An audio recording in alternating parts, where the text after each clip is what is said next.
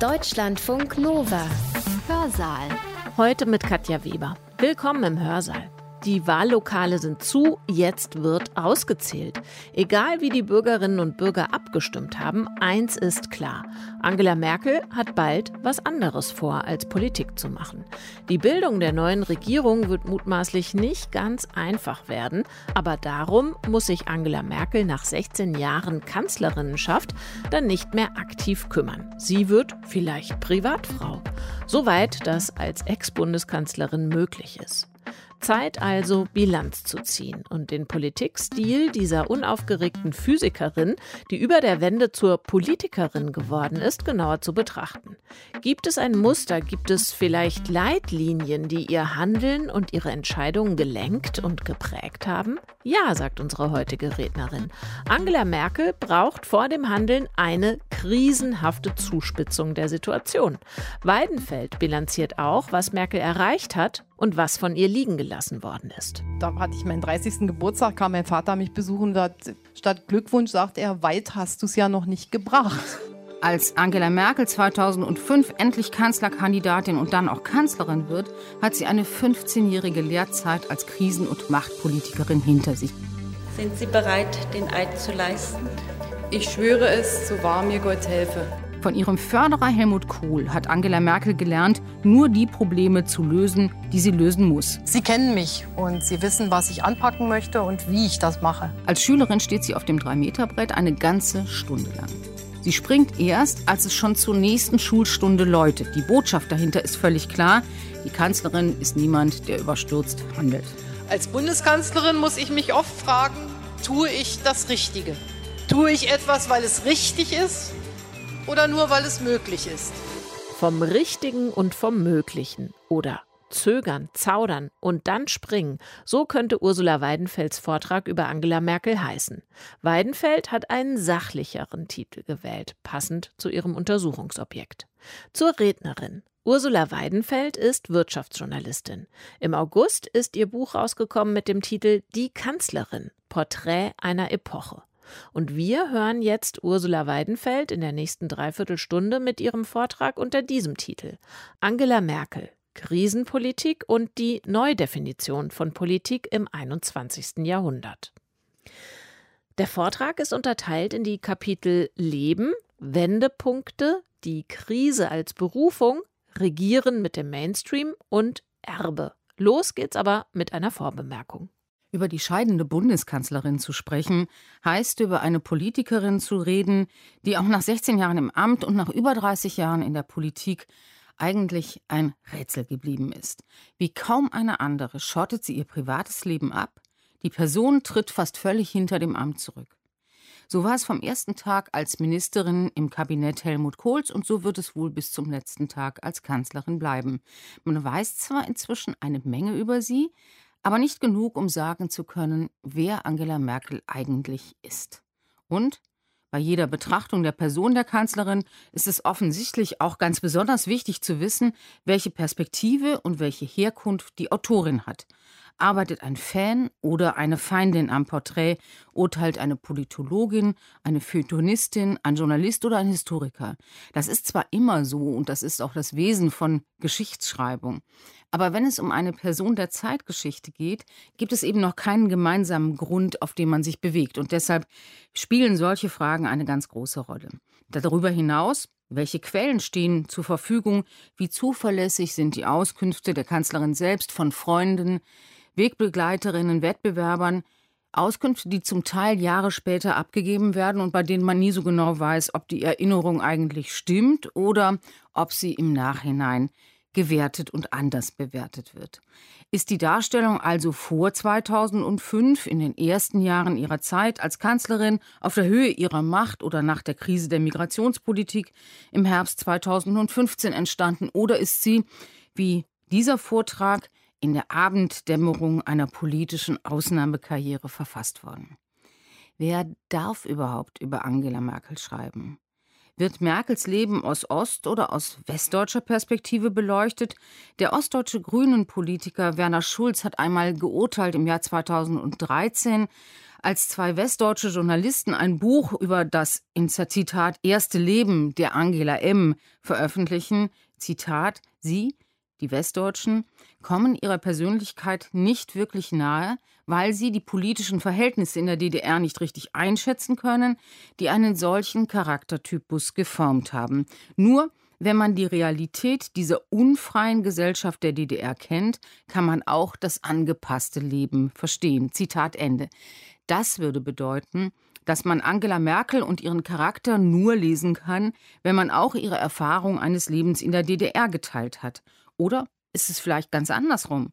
Kann man die Arbeit der Kanzlerin viel besser verstehen, wenn man die westdeutsche Art, Politik zu machen und politisch zu entscheiden, ganz gründlich kennt? Immerhin hat sie ja fast die Hälfte ihres bisherigen Lebens in diesen Bezügen gedacht und gehandelt. Überhaupt muss man in die Lebens- und Berufswelt einer Persönlichkeit eintauchen, sie womöglich teilen, um gültig darüber schreiben zu können. Geschichte zu schreiben, Zitat, während sie noch qualmt, so hat es die amerikanische Zeithistorikerin Barbara Tuchmann einmal ausgedrückt, bringt besondere Herausforderungen mit sich, zumal dann, wenn es um eine Person wie Angela Merkel geht. In den ersten Jahren, wie in den letzten Jahren ihrer politischen Karriere, versteckt sich Merkel hinter ein paar Geschichten aus ihrer Kindheit, Jugend- und Berufslaufbahn in der DDR, von denen viele bestreitbar sind und von früheren Freunden, Kollegen oder politischen Weggefährten auch bestritten werden. Zum Beispiel erinnert sich die Kanzlerin in der FDJ, der Freien Deutschen Jugend, das ist die Jugendorganisation der SED, Theaterkarten besorgt und Vorträge organisiert zu haben. Studienfreunde und Kollegen meinen, sie sei für Propaganda zuständig gewesen. Erst nach und nach gewährt Merkel Einblicke, die über ihre Qualitäten als Schülerin und Studentin, als Bäckerin von Pflaumenkuchen und Köchin von Kartoffelsuppe hinausgehen. Auch diese Erzählungen aber sind sorgfältig kuratiert. Denn die Kanzlerin hat in den ersten Jahren ihrer politischen Karriere erfahren, dass ein angepasstes Leben in der DDR ziemlich schwer zu erzählen ist. Es lässt zu viel Spielraum für politische Auslegungen und es wird manchmal eben in Westdeutschland auch nicht verstanden. Wenn sie etwa als Familienministerin in den ersten Jahren ihrer politischen Karriere sagt, Sie sei gern in der freien deutschen Jugend in der FDJ gewesen, schütteln westdeutsche Weggefährten entsetzt den Kopf. Eine konservative Spitzenpolitikerin als ehemalige äh, Funktionärin der SED-Nachwuchsorganisation. Und sie hat es auch noch genossen? Unmöglich. Solche Irritationen umgeht Merkel fortan mit dem Schaffen von Emblemen, die vordergründig über ihren Werdegang informieren, ihr Publikum aber ziemlich zuverlässig zur Auslegung des Gehörten im Sinne der Erzählerin ermuntern. Ist das Zaudern der Schülerin auf dem Drei-Meter-Brett nicht ein Grundmotiv für das ganze Leben? Sind die hohen Blaubeerpreise, die der örtliche Supermarkt den Schülerinnen fürs Sammeln zahlt, nicht ein offensichtliches und frühes Menetekel für den Irrweg der sozialistischen Wirtschaft? Ist das in der DDR zum Wesenszug gewordene Misstrauen der vielleicht effektivste Schutzmantel für ein politisches Leben im Westen? Die Kanzlerin ermuntert zu dieser Auslegung. Aber könnte es auch ganz anders gewesen sein? Weniger zwangsläufig, zufälliger, widersprüchlicher? Welche Bedeutung hatten allgemeine Trends in der wiedervereinigten deutschen Gesellschaft für das politische Tun, Entwicklungen, die von der Politik kaum gestaltet, aber nachvollzogen und sanktioniert werden müssen? Und welche Rolle spielt das ewige Bekenntnis, sie könne auch ohne die Politik leben, um dann umso zuverlässiger weiter zu regieren? Sie wird die erste deutsche Regierungschefin sein, die selbstbestimmt aus dem Amt scheidet. Sie wolle nicht als Zitat halbtotes Wrack abtreten, hat sie in den 90er Jahren der Fotografin Herlinde Kölbel gesagt, die mit dem Buch Gesichter der Macht beschrieben und gezeigt hat, wie sich Menschen, die Macht haben, verändern. In ihrem Aufstieg hat Angela Merkel jedes Pathos und jede Überhöhung vermieden und auch diesen üblichen tragischen Abgang deutscher Bundeskanzler verweigert sie. Sie wird keine letzte Wahl verlieren wie Helmut Kohl. Sie wird sich nicht von der eigenen Partei aus dem Kanzleramt tragen lassen wie Konrad Adenauer. Und sie wird das Amt nicht hinwerfen, wie es Gerd Schröder getan hat. Sie tritt einfach nicht nochmal an. Warum tut sie das? Diesen Fragen will ich in diesem Vortrag nachgehen. Und die Gliederung sieht so aus, ich will zuerst einmal das Leben von Angela Merkel bis zum Jahr 1989 skizzieren, weil sich daraus eine Menge erklärt, auch für die politische Karriere seit 1990. In einem zweiten Abschnitt werden die Wendepunkte im Leben der Politikerin Angela Merkel nachgezeichnet. Danach will ich versuchen, politische Muster im Handeln der Kanzlerin in der Politik und in der Partei herauszuarbeiten, die Krise als Motor der Politik, der Mainstream als Herausforderung für eine konservative Regierungspartei. Und zum Schluss soll das Liegengebliebene eine Rolle spielen, das Vermächtnis und das Erbe der Kanzlerin. Fangen wir mit dem Leben an. Es gibt Gesetzmäßigkeiten in nahezu allen Biografien ostdeutscher Politiker der Generation Merkel. Für sie alle zerfällt das Leben in ein davor und in ein danach. Die Zäsur ist klar, es ist der 9. November 1989, der Tag, an dem der ehemalige Quasi-Regierungssprecher der DDR, Günter Schabowski, sozusagen aus Versehen die Reisefreiheit für alle Ostdeutschen verkündet und damit die Mauer zum Einsturz bringt. Dieses Ereignis wirft alle Lebensentwürfe aus der Bahn und politisiert die meisten Ostdeutschen. Mit einigen von ihnen teilt die Kanzlerin die Erfahrung einer erfolgreichen Partei- und Politikkarriere im Danach. Matthias Platzek zum Beispiel oder der ältere Katholik Wolfgang Thierse bringen es in der SPD in höchste Ämter. Werner Schulz, Katrin Göring-Eckardt spielen bei Bündnis 90 Die Grünen eine tragende Rolle. Der evangelische Pfarrer und Stasi-Unterlagenbeauftragte Joachim Gauck wird sogar Bundespräsident. Gregor Gysi und Sarah Wagenknecht sind für Jahrzehnte die prägenden Figuren der Linken. Geboren wird Angela Merkel im Sommer 1954 in Hamburg. Schon wenige Wochen später zieht die Familie in die DDR um. Der Vater, Horst Kasner, evangelischer Theologe, tritt eine Pfarrstelle im brandenburgischen Quitzow an.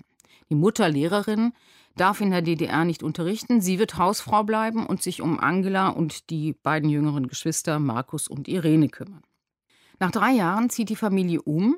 Der Vater baut in Templin das Pastoralkolleg auf, eine Weiterbildungsstätte für evangelische Pfarrer. Im Idyll der Perle der Uckermark lernt Angela Kasner das, was der SPD-Politiker Wolfgang Thierse später einmal leise Leben nennt. Sie ist Pfarrerstochter, wächst in einem christlich geprägten Umfeld auf, wird konfirmiert. Mit dieser Biografie ist sie in der DDR verdächtig. Eigentlich hätte sie nicht einmal Abitur machen und nicht studieren dürfen.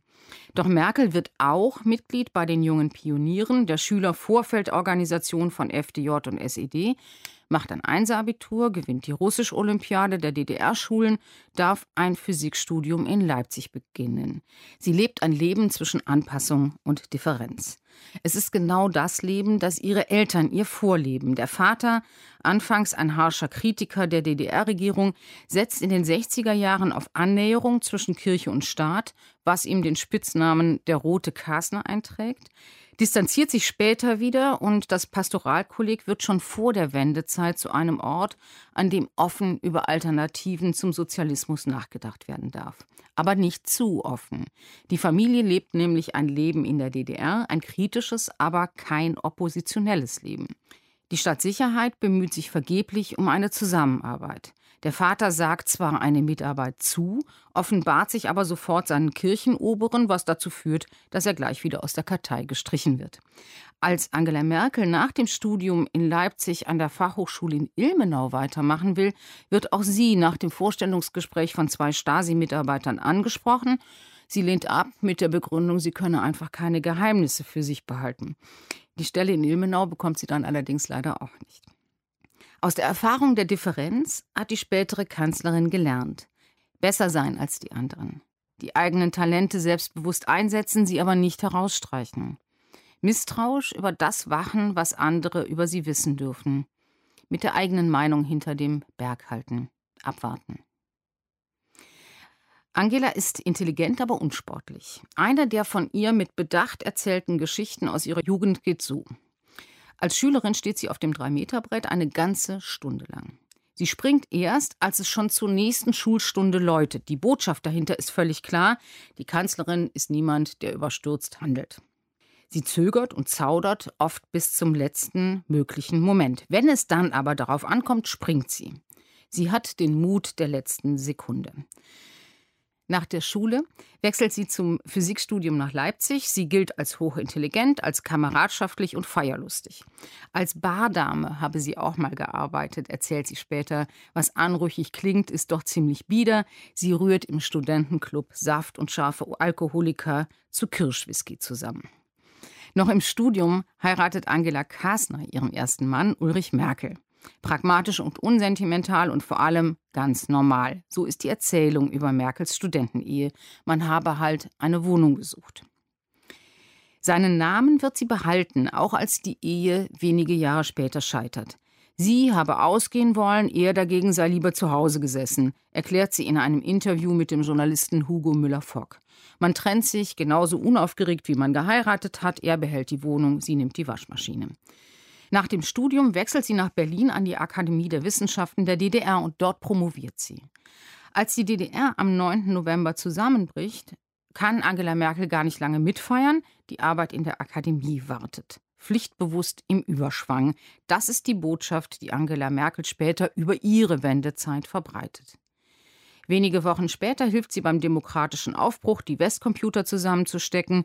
Sie ist eine sogenannte Novemberrevolutionärin, werfen ihr später viele Bürgerrechtler vor. Eine, die sich erst engagiert, als es kein persönliches Risiko mehr bedeutet und dennoch eine beispiellose Karriere beginnt ohne dass anfangs überhaupt jemand auch nur im Traum daran dächte, dass er mit der Mitarbeiterin, Pressesprecherin, dann stellvertretenden Regierungssprecherin der DDR, CDU-Bundestagskandidatin Angela Merkel das größte politische Talent Ostdeutschlands vor sich hat. Es kommt zu den Wendepunkten, das nächste Kapitel. Der politische Umbruch des Jahres 1989 bringt für alle Bürger der DDR natürlich auch eine persönliche Wende. Überall finden jetzt Diskussionen und Versammlungen statt. Zitat, ich war nie müde, denn es war ja alles unglaublich spannend, erzählt Angela Merkel Jahre später. Da ist sie schon CDU-Vorsitzende und Oppositionsführerin im Bundestag. Der Soziologe Stefan Mau analysiert es so, Zitat, das Umschlagen subjektiver Ohnmacht in kollektive Handlungsmacht hatte etwas Berauschendes. War bislang alles starr und vorbestimmt, hatten die versteinerten Verhältnisse, mit Marx gesprochen, nun plötzlich zu tanzen begonnen. So steht es in Steffen Maus Buch Nütten Klein Leben in der Ostdeutschen Transformationsgesellschaft, das 2019 erschienen ist. Merkel tanzt mit, wie viele andere auch. Für sie geht die Sache gut aus, sie bleibt in der Politik und steigt innerhalb eines Jahres in atemberaubender Geschwindigkeit auf. Die meisten anderen kehren im Lauf des Jahres 1990 in ihr altes Leben zurück oder in das, was sie davon noch finden können. Politisch festgelegt ist Merkel am Anfang ganz lange nicht. Gemeinsam mit ihrem Chef an der Akademie der Wissenschaften, Klaus Ulbricht, besucht sie Veranstaltungen verschiedener politischer Gruppierungen. Ulbricht bleibt am Ende bei den Sozialdemokraten hängen. Er wird später Bezirksbürgermeister des Berliner Stadtteils Treptow-Köpenick. Merkel aber zieht weiter. Die ehemalige Blockpartei CDU ist für sie im Herbst 1989 überhaupt keine Option. Bei der Sozialdemokratischen Partei der DDR, der SDP, SPD, passt ihr die Anrede Genossin nicht, beim neuen Forum und in anderen Gruppen wird für ihren Geschmack zu viel gequasselt. Zitat, man musste zum Machbaren kommen, sagt sie 1991 dem Journalisten Günter Gauss. Merkel wählt am Ende den demokratischen Aufbruch, eine Reformbewegung, die zwischen Liberalität und Sozialdemokratie steht und am Anfang kein bisschen konservativ ist. An einem anderen Tag, bei einer anderen Veranstaltung mit anderen Protagonisten in anderer Gesellschaft hätte es auch eine andere Partei werden können. Und genau hier liegt eine der Ursachen, warum das Verhältnis zwischen Angela Merkel und der CDU auch nach der Fusion von demokratischem Aufbruch DA und CDU nach 30 Jahren CDU-Mitgliedschaft, 18 Jahren als Parteivorsitzende nie ein organisches geworden ist. Anders als bei ihren Vorgängern oder den meisten ihrer Präsidiumskollegen hätte es die CDU nicht sein müssen. Das ist der ständige Vorwurf, der sie von nun an begleitet. Mit der Kränkung der attestierten Nicht-Einzigartigkeit durch die eigene Vorsitzende leben die Konservativen unter den Christdemokraten eine ganze Generation lang. Sie spüren sie, wenn sie mit Angela Merkels Pragmatismus in Familienfragen konfrontiert werden. Die Wunde bricht wieder auf, wenn die evangelische Kanzlerin den deutschen Papst kritisiert oder wenn sie das Symbolthema Ehe für alle umstandslos abräumt. Merkel tut gar nichts, um diesen Abstand zu überwinden. Aber zurück zum Jahr 1989-90. Fassungslos und erschrocken bemerken die DDR-Bürger im Winter, in welchem Tempo sie das bisherige politische System friedlich wegdemonstrieren. Schon in den Wochen der Wendezeit kommt aber ein Prozess in Gang, der die Bürgerrechtler überrumpelt, die Skeptiker bestätigt und die Pragmatiker belohnt. Der Westen kommt in den Osten. Die bundesdeutschen Parteien machen sich auf den Weg nach Leipzig und Berlin. Sie treffen auf eine völlig unvorbereitete Gesellschaft. Ich zitiere dazu nochmal Steffen Mau. Die Initialerfahrung demokratischer Teilhabe war eine des Straßenprotestes, mit dem man sich Gehör verschafft und die Oberen zu Zugeständnissen gezwungen hatte.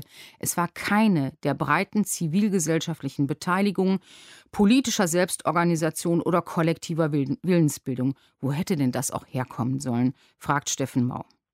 Die Pragmatiker organisieren die neue DDR und etablieren sich im politischen Betrieb. Und in Pragmatismus ist Angela Merkel sehr, sehr gut. Zum 1. Februar 1990 lässt sie sich bei der Akademie der Wissenschaften beurlauben und wenn die Volkskammerwahl im März schiefgegangen wäre, hätte sie auf den alten Arbeitsplatz zurückkehren können. Über 20 Parteien und Gruppierungen treten zu dieser Volkskammerwahl an und Angela Merkels Partei verliert krachend. Aber weil sie sich vorher in der Allianz für Deutschland mit der CDU zusammengeschlossen hatte, bekommt dieses Bündnis insgesamt fast 50 Prozent der Stimmen. Der CDU-Politiker Lothar de Maizière wird Ministerpräsident und Angela Merkel wird stellvertretende Regierungssprecherin. Im Nachhinein schildert sie das erste Jahr ihrer politischen Arbeit als eine wundersame Häufung von Zufällen, Glück und Fügungen. Und das ist sicherlich auch eine Seite der Geschichte. Die andere ist ruhige Planung, Zielstrebigkeit und Unerschrockenheit. Im Dezember 1989 ist Merkel noch ein Niemand, nicht einmal allen in ihrer eigenen kleinen Partei bekannt.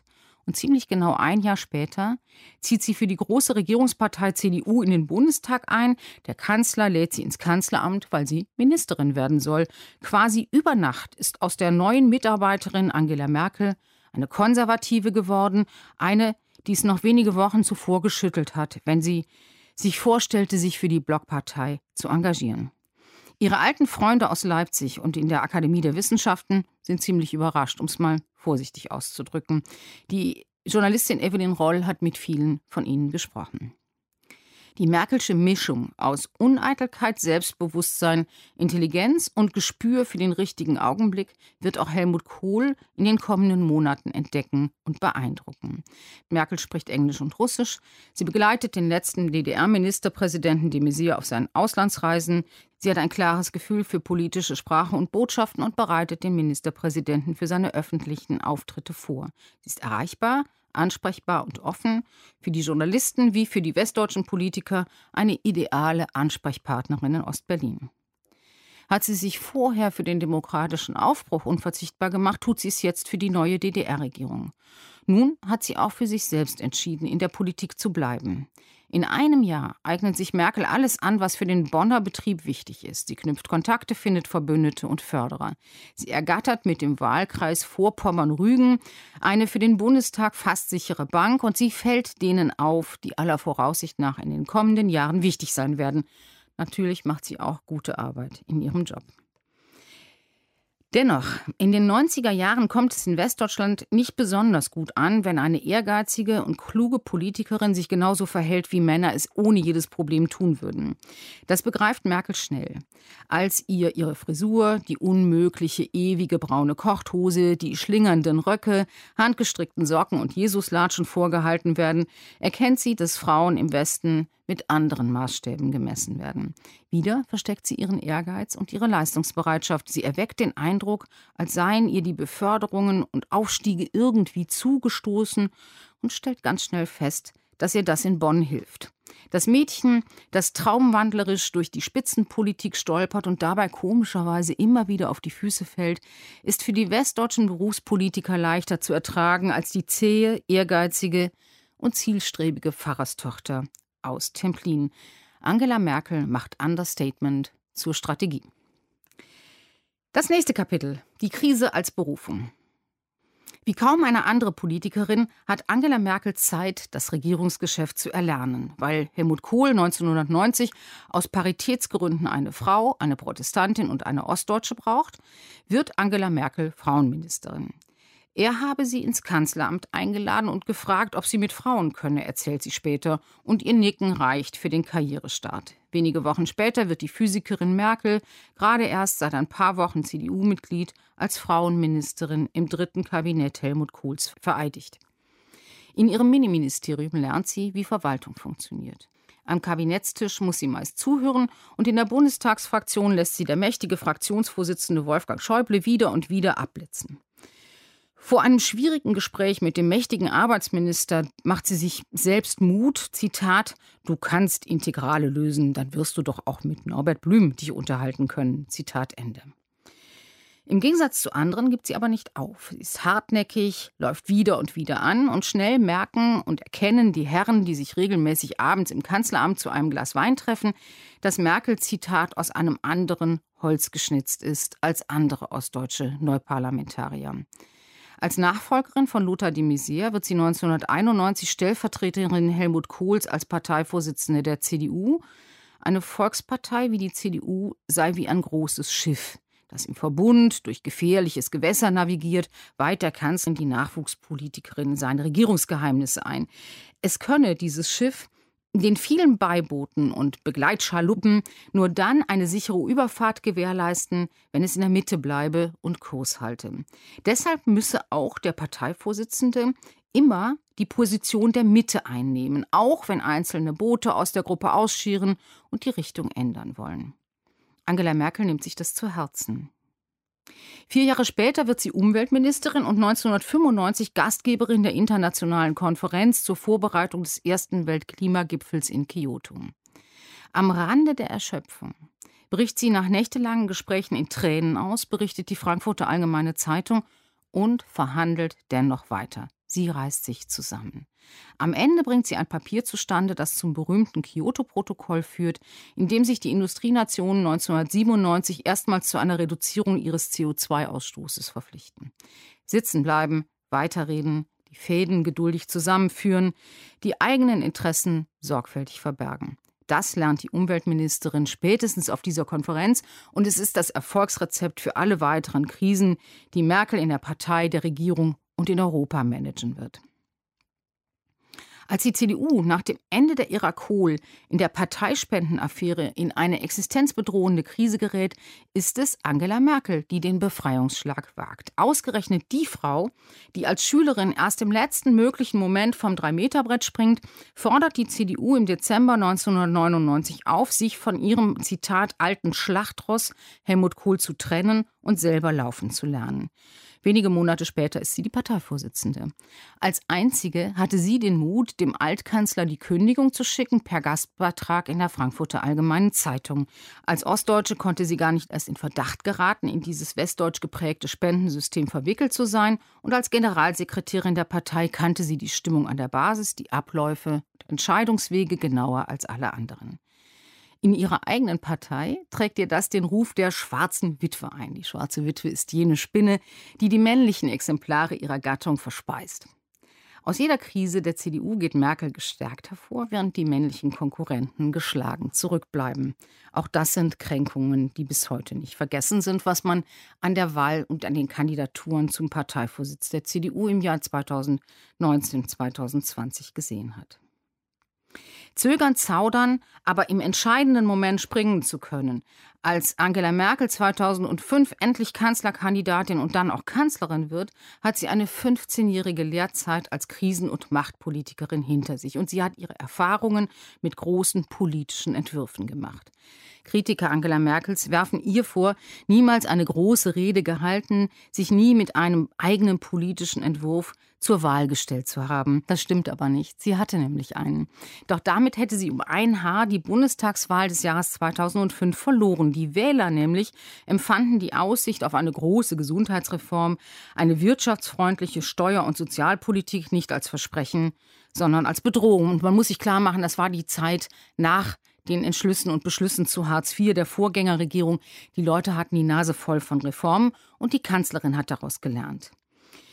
Ihre Lieblingsmahnung an die Deutschen lautet zwar immer noch und immer wieder, Zitat, wir sind in der Europäischen Union noch sieben Prozent der Weltbevölkerung. Das ist mit Sicherheit nicht sehr viel. Wir produzieren noch etwa 25 Prozent des Weltsozialproduktes, aber wir haben annähernd 50 Prozent der weltweiten Sozialausgaben. Das zeigt, vor welcher Herausforderung wir stehen. Zitat Ende. Doch bei dieser Mahnung hat sie es belassen. Reformen, das ist ihre Überzeugung, lassen sich im normalen politischen Prozess nicht mehr durchsetzen. Für Veränderungen braucht es vorher eine krisenhafte Zuspitzung. Die Finanz- und Eurokrise gilt als das Meisterstück der Krisenkanzlerin, wenn es darum geht, mit plötzlichen Veränderungen der Großwetterlage umzugehen. Am 5. Oktober 2008, es ist ein frühherbstlicher Sonntagnachmittag, treten die Kanzlerin und ihr damaliger Finanzminister Pierre Steinbrück unerwartet vor die Fernsehkameras. Zitat Wir sagen den Sparerinnen und Sparern, dass ihre Einlagen sicher sind. Auch dafür steht die Bundesregierung ein. Zitat Ende. Versichert Angela Merkel den völlig überraschten Bürgern. Nach dem Zusammenbruch der Investmentbank Lehman Brothers am 25. September 2008 hat es nur ein paar Tage gedauert, bis die Schockwellen die Volkswirtschaften in Deutschland und Europa ins Trudeln bringen. Die Hypo Real Estate geht unter, andere Geldhäuser wie die Industriekreditbank oder die WestLB wanken. Der deutsche Aktienindex bricht ein. In der Bundesregierung wächst die Angst vor einem Bankrun. Außer zu ihren Neujahrsansprachen ist die Kanzlerin mit öffentlichen Fernsehansprachen sparsam. In der Finanz- wie später in der Corona-Krise macht sie Ausnahmen. Sie glaubt nämlich aus langer Erfahrung zu wissen, dass Krisen eine bestimmte eigene Dynamik haben. Zuerst regen sich alle auf, haben Angst, verlangen nach Taten und bewegenden Ansprachen. Panik droht. Die Bundesregierung muss dann Vertrauen stiften, die soziale und wirtschaftliche Lage stabilisieren und versprechen, dass für alles genug Geld da sein wird.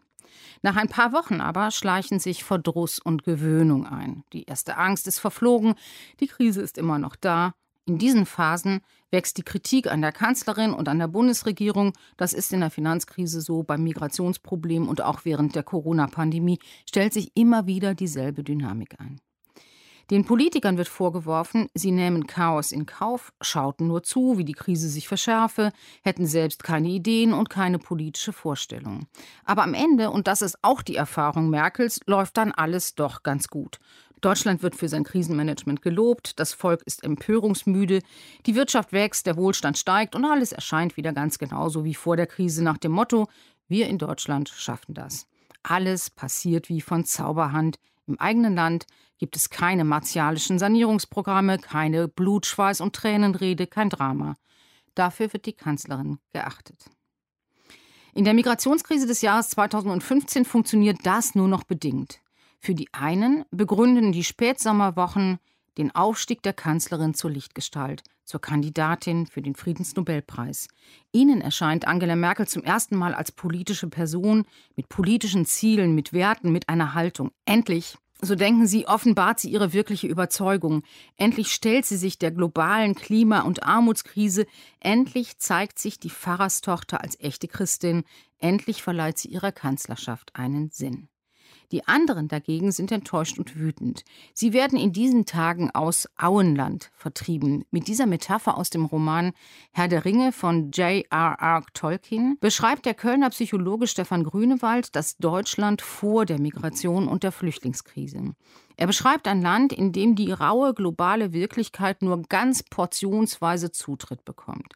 Es wird von den Hobbits bewohnt. Hobbits sind friedfertige, gemütliche und ziemlich verfressene Wesen, die sich unter keinen Umständen aus ihrer Ruhe bringen lassen wollen. Sie pflegen ihr beschauliches Leben, nehmen Bedrohungen und Herausforderungen von außen erst dann wahr, wenn der Feind hinter den Hügeln auftaucht und ihnen die Bierkrüge aus der Hand schlägt. Dann allerdings werden sie sehr, sehr wütend. 2015 und 2016 stößt die Merkelsche Auenlandstrategie an ihre Grenzen, so wie sie es endgültig während der Corona-Pandemie tun wird. Zwar erwartet die Bundeskanzlerin von ihren Bürgern Beweglichkeit, Disziplin und Toleranz, aber sie tut selbst nicht besonders viel dafür, sie zur Aufgabe ihrer Bequemlichkeit zu überreden. Im Gegenteil. Jahrelang findet sie sich damit ab, macht die Erhaltung und nicht die Umgestaltung von Auenland zum Ziel ihrer Politik. An ihrer eigenen Neugierde, an ihrer Begeisterung für die Wissenschaft lässt sie ihre Bürger und Wähler nicht teilnehmen. Sie kann alle strukturellen Probleme im Land Klima, Rente, Gesundheit, Breitbandausbau, Bildung, Stadt-Land-Gefälle, Wettbewerbsfähigkeit aus dem Kopf sehr präzise hersagen. Doch das Risiko, den Wähler mit konkreten Politikvorstellungen von einem Wandel zu überzeugen, geht sie nicht ein. Wiederwahl geht vor. Das führt mich zum nächsten Kapitel, nämlich das Regieren mit dem Mainstream. Und ich beginne mit einem Zitat.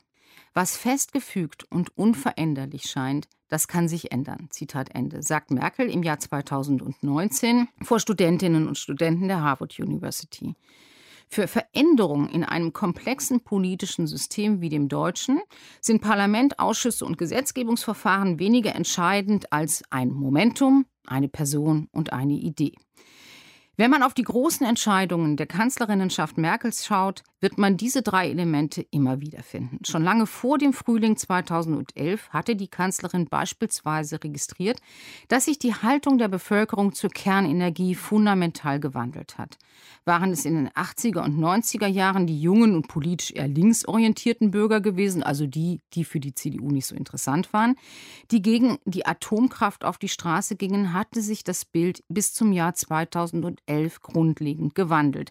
Dennoch beschließt die schwarz-gelbe Regierung, so in ihrem Koalitionsvertrag niedergeschrieben, unter Angela Merkel 2010, den Ausstieg vom Ausstieg der Atomenergie, den die rot-grüne Vorgängerregierung beschlossen hatte. Vor den Landtagswahlen in Baden-Württemberg demonstrieren auf einmal auch frühere CDU-Wähler zu Zehntausenden gegen diesen Wiedereinstieg. Und die Reaktorkatastrophe von Fukushima am 11. März 2011 wird zu Merkels Wendemoment. Der smarte Umweltminister Norbert Röttgen hatte sich schon vorher durch kritische Haltung zu Atomkraftwerken hervorgetan und konnte den Ausstieg organisieren. Und die Idee, den Plan zum Ausstieg, hat die rot-grüne Vorgängerregierung im Schreibtisch liegen lassen. Binnen weniger Tage fiel die Entscheidung, die deutschen Atomkraftwerke bis zum Jahr 2022 abzuschalten.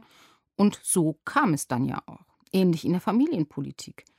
Als Frauenministerin hat sich Angela Merkel an der eigenen Partei noch die Zähne ausgebissen, als sie ihr sogenanntes Emanzipationsgesetz für eine echte Gleichberechtigung von Frauen durch die politischen Gremien bringen wollte. Der konservative Christdemokrat Steffen Heidmann regte damals unter dem Beifall vieler Parteifreunde an, man möge sich doch bitte, Zitat, zur natürlichen Aufgabenverteilung zwischen Mann und Frau bekennen, anstatt die neumodische Sache der Gleichberechtigung weiter zu betreiben. Die Frauenministerin Merkel brachte zwar am Ende ein weichgespültes Gesetz durch, doch als damals noch unverheiratete, geschiedene und kinderlose ostdeutsche Frau war sie ganz entschieden die falsche Person, um den Christdemokraten den gesellschaftlichen Wandel nahezubringen. Das ändert sich mit Ursula von der Leyen. Die siebenfache Mutter aus der christdemokratischen Dynastie des früheren niedersächsischen Ministerpräsidenten Ernst Albrecht ist genau die richtige für den Job. Nur sie kann die Veränderung in der Gesellschaft auch zum Thema einer konservativen Partei machen. Und nur eine wie sie kann die neue Rolle von Frauen in Beruf und in der Familie auch politisch verankern. Dasselbe mit der Wehrpflicht. Auch hier hatten sich seit der Jahrtausendwende die Einstellungen bis weit in das konservative Milieu hinein verändert. Der Bundeswehreinsatz in Afghanistan hat aus vielen Falken friedfertige Tauben gemacht. Nur gehörte die Wehrpflicht eben damals noch zum Kernbestand konservativer Überzeugungen. Hier im Dienst am Vaterland lernen die aufmüpfigen jungen Männer Disziplin, Benehmen und Verantwortung für die Allgemeinheit. Misstrauisch beäugten die Vertreter dieser Haltung die Verkürzung des Dienstes auf neun Monate, die weitere Schrumpfung auf ein halbes Jahr, die schon im Koalitionsvertrag stand. Zudem wurde nur noch die Hälfte eines Jahrgangs überhaupt einberufen. Von Wehrgerechtigkeit war also schon seit langem keine Rede mehr. Und genau das war das Momentum. Die richtige Person, Karl Theodor zu Guttenberg, Reserveoffizier, Gebirgsjäger, Verteidigungsminister als er die Idee zur Abschaffung der Wehrpflicht während einer Haushaltsklausur des Kabinetts im Sommer 2010 aus dem Hut zaubert, ist das Kabinett total elektrisiert. Der Verteidigungsminister wollte eigentlich nur klarmachen, dass die Bundeswehr keineswegs noch weitere 8 Milliarden Euro einsparen kann. Doch jetzt bekommt die Sache eine Eigendynamik, dass am Ende die Kanzlerin bremsen muss. Man könne die Wehrpflicht nicht an einem Sonntagnachmittag abschaffen, zitiert der Spiegel sie. Eine Bundeswehrstrukturkommission wird berufen. Ein paar Monate später gibt es dann auch einen Plan. Ausgerechnet die CDU schafft die Wehrpflicht ab. Die Kanzlerin hat den Wendemoment erkannt und sie hat ihn genutzt. Bei der Ehe für alle setzt sie sich persönlich an die Spitze der Bewegung, als sie erkennt, dass die Zeit über ihre eigene Haltung und die Überzeugung der CDU hinweggerauscht ist, die Ehe sei eine Sache zwischen Mann und Frau. Im Frühsommer des Wahljahres 2017 diskutiert sie im Berliner Maxim Gorki Theater auf Einladung der Zeitschrift Brigitte über ihre Arbeit, die Politik, die Vereinbarkeit von Familie und Beruf, das Übliche eben.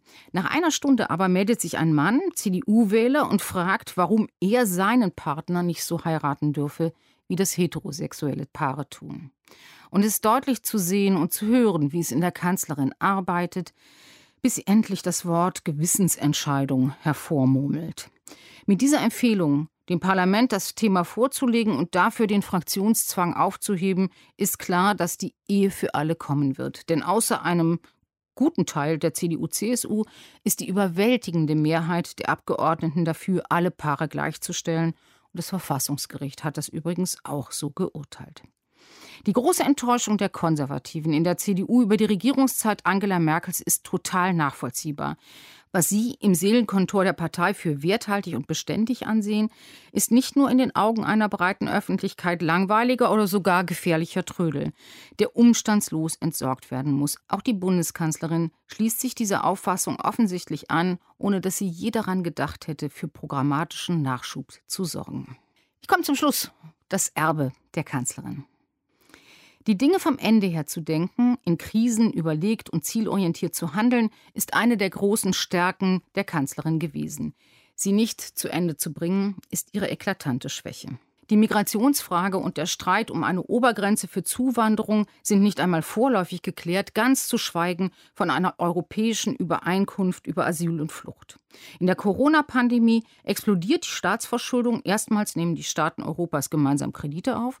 Eine Entscheidung, die Angela Merkel übrigens in der Eurokrise, Zitat, zu meinen Lebzeiten kategorisch ausgeschlossen hatte. Mit diesen Altlasten umzugehen, werden ihre Nachfolger lernen müssen. Sie werden auch die Reformen angehen müssen, die in der Regierungszeit der Kanzlerin liegen geblieben sind.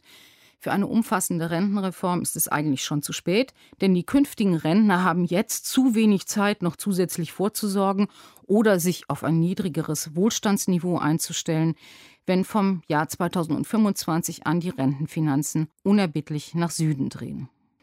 Wenn die Babyboomer in den Ruhestand gehen, wird das heutige System nicht mehr finanzierbar sein. Mehr als die Hälfte des Bundeshaushalts werden von den 30er Jahren an nötig sein, um die Rentenkasse zu stabilisieren, wenn es keine Veränderung der ehernen Regierungslinie gibt, ein Rentenniveau von 48 Prozent, Beitragssatz nicht höher als 20 Prozent, Renteneintrittsalter nicht älter als 68 Jahre. Die Merkel-Regierungen haben viel versucht, aber zu wenig entschieden. Das gilt nicht nur für die Rente, es stimmt auch für die anderen Sozialversicherungen. Auch für die Widerstandskraft der deutschen Gesellschaft in Krisen hat die Regierung nicht hinreichend vorgesorgt. In der Krise nämlich kommt es doch immer auf den Staat an. Die Regierung muss handeln, die Verwaltungen zuverlässig umsetzen und Vertrauen schaffen. In jeder der vergangenen Großkrisen aber wurde ganz offensichtlich, dass die hochgelobte deutsche Verwaltung zwar den Normalfall irgendwie beherrscht, in Krisen aber absolut überfordert ist. In der Finanzkrise erwies sich die Bankenaufsicht als ungenügend vorbereitet. Der Migrationskrise brach das Bundesamt für Migration und Flüchtlinge völlig zusammen und total überlastet und dysfunktional waren die Gesundheitsämter in der Corona-Pandemie. Auf die Soforthilfen mussten die Unternehmen monatelang warten, weil die Administration gerade keine passende Software zur Hand hatte. Die Modernisierung und Digitalisierung der Verwaltungen blieb in den 16 Jahren der Kanzlerinnenschaft Angela Merkels eine Angelegenheit von ganz großen Konferenzen und sehr aufwendigen Modellversuchen. Obwohl die Kanzlerin aber immer wieder davor warnt, dass Krisen im 21. Jahrhundert immer komplexer werden und sich wahrscheinlich überlappen werden, hat sie diese Erkenntnis nicht genutzt, um die Behörden krisenfit zu machen. Von ihrem Förderer Helmut Kohl hat Angela Merkel gelernt, nur die Probleme zu lösen, die sie lösen muss. Vieles, so lehrte der Pfälzer Riese sie, erledigt sich im Zeitablauf. Was heute wichtig und übermächtig erscheint, kann morgen schon vergessen sein. Die Botschaft lautet, abwarten ist manchmal besser, als das Richtige zur falschen Zeit zu tun. Zitat. Ich habe gelernt, dass auch für schwierige Fragen Antworten gefunden werden können, wenn wir die Welt immer auch mit den Augen des anderen sehen. Und wenn wir bei allem Entscheidungsdruck nicht immer unseren ersten Impulsen folgen, sondern zwischendurch einen Moment innehalten, schweigen, nachdenken, Pause machen.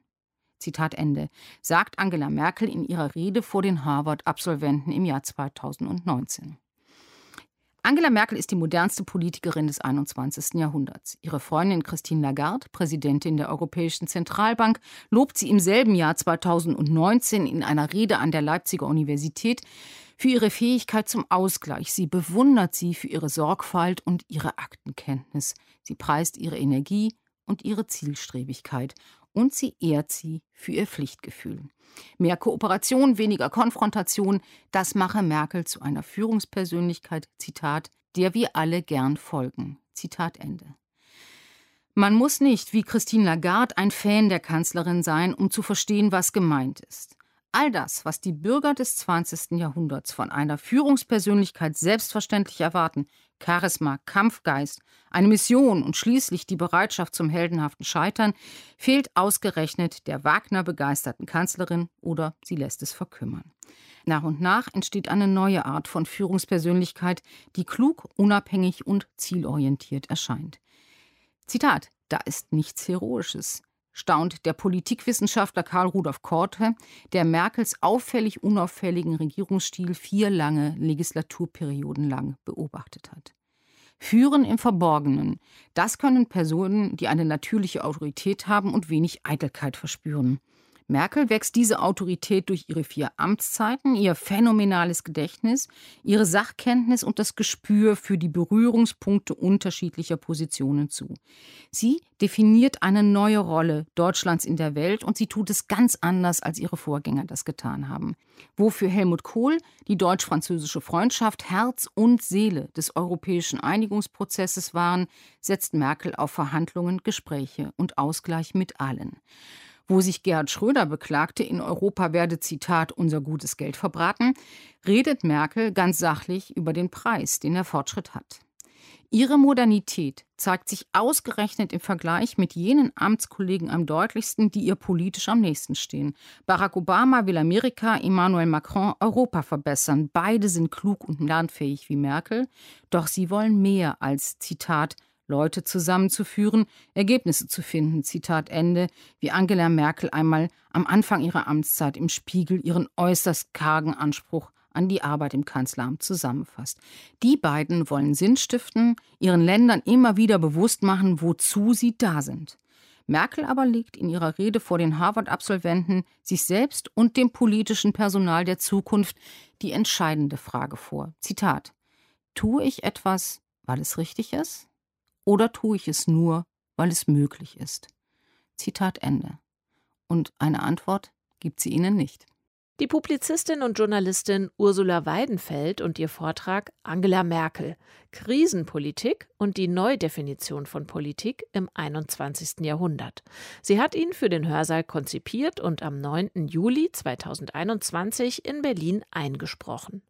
Zur Kanzlerinnenschaft Merkels und zu ihrer Person selbst wird mit Sicherheit noch viel geforscht werden und viel veröffentlicht werden. Aber es gibt auch Menschen, die sich heute schon rantrauen. Wenn ihr Lust habt auf noch mehr zeitgenössische Forschung, dann kann ich euch den Vortrag der Zeithistorikerin Christina Morina sehr empfehlen. Der heißt Angela Merkel, die ostdeutsche Kanzlerin. Und darin geht es um die Frage, wie Merkel selbst ihre Kindheit, ihre Jugend und ihr Berufsleben in der DDR verhandelt, vor welchem Publikum ihr diese Herkunft zum Vorteil gereicht und vor welchem Publikum ihr diese Sozialisation zum Vorwurf gemacht wird oder gemacht wurde, wie ich ja jetzt vielleicht besser sagen muss. Ich bin in Ostdeutschland aufgewachsen, in der DDR dem damals unfreien Teil meines Heimatlandes. Jeden Tag musste ich kurz vor der Freiheit abbiegen. Meine ostdeutsche Herkunft, das bin ja ich, brachte sie es im Oktober 2020 in einem Interview auf den Punkt. Das ist mein Leben. Aber gleichzeitig bin ich die Kanzlerin aller Deutschen. Die Berliner Mauer begrenzte meine Möglichkeiten. Die Kokon- oder Überwinterungserzählung ist die bis heute dominante Sicht auf Angela Merkels ostdeutsche Herkunft. Was festgefügt und unveränderlich scheint, das kann sich ändern. Wie prägt diese Herkunft das politische Handeln Angela Merkels und damit auch ihr politisches Vermächtnis? Ihr findet diesen und viele, viele andere Vorträge online in unserem großen Hörsaalarchiv. Für heute habt vielen Dank für euer Interesse. Bis zum nächsten Mal. Tschüss. Deutschlandfunk Nova. Hörsaal. Samstag und Sonntag um 18 Uhr. Mehr auf deutschlandfunknova.de.